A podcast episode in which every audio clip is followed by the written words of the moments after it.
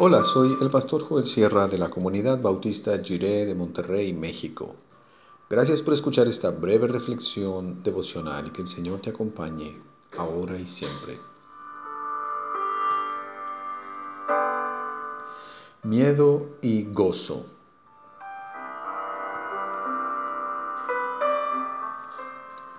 Dice Apocalipsis 21, del 3 al 5 en la Reina Valera del 60 y oí una gran voz del cielo que decía, He aquí el tabernáculo de Dios con los hombres, y Él morará con ellos, y ellos serán su pueblo. Y Dios mismo estará con ellos como su Dios. Enjugará Dios toda lágrima de los ojos de ellos, y ya no habrá muerte, ni habrá más llanto, ni clamor, ni dolor, porque las primeras cosas pasaron. Y el que estaba sentado en el trono dijo, He aquí yo hago nuevas todas las cosas. Y me dijo, escribe, porque estas palabras son fieles y verdaderas.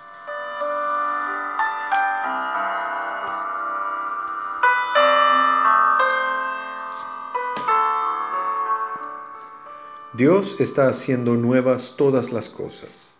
Dios está renovando la vida en toda la creación, todos los días, por medio de la resurrección del Señor Jesús. La pregunta no es si acaso está sucediendo la renovación, sino cómo está sucediendo.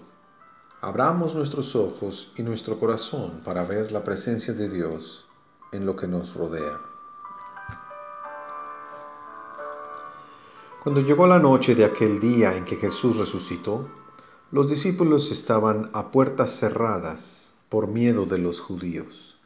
Vino Jesús y puesto en medio les dijo, paz a vosotros. Y después les mostró las manos y el costado. Y los discípulos se llenaron de gozo viendo al Señor.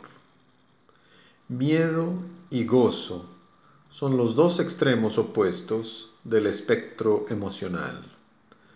Para los discípulos, aquella noche del domingo de resurrección, hubo miedo y hubo gozo. Tenían miedo a lo que pudiera sucederles y luego experimentaron un tremendo gozo por lo que significa la tumba vacía. También nosotros estamos viviendo con una combinación de emociones.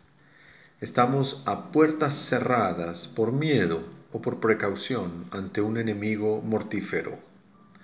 Luchamos constantemente con nuestros miedos y también estamos celebrando la resurrección.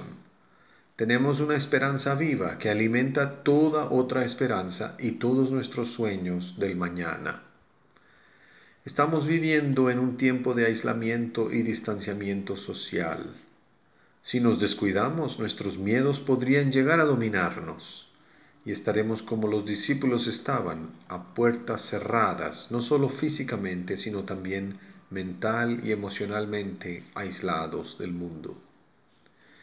Y justo en el momento en que parece que el miedo nos va a dominar, Dios tiene un plan diferente y muestra su gracia de manera incomprensible. Para los discípulos, la aparición de Jesús en aquella habitación cerrada disipó el temor de su corazón. Él les dijo, paz a vosotros. Con esas simples palabras, el miedo se derritió y pudieron levantar el corazón. Hoy experimentamos esa paz y ese amor de Dios cuando permitimos que Dios entre en nuestro corazón para disipar toda oscuridad.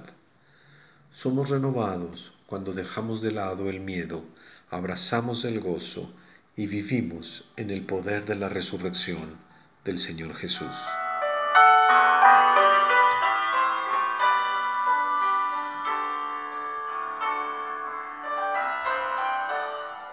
Oremos. Dios de paz y alegría, ayúdanos a enfrentar nuestros miedos. Ayúdanos a abrir las puertas del corazón para que tu luz y tu amor puedan disipar toda oscuridad. Renueva nuestra alma para que podamos ser instrumentos del cambio que proclama tu reino. Amén. No caigamos presa de la angustia. Nuestro Padre Celestial sabe que tenemos necesidades. Más bien busquemos el reino de Dios y su justicia, y todas las cosas vendrán por añadidura. El Señor es nuestro pastor, y nada nos faltará.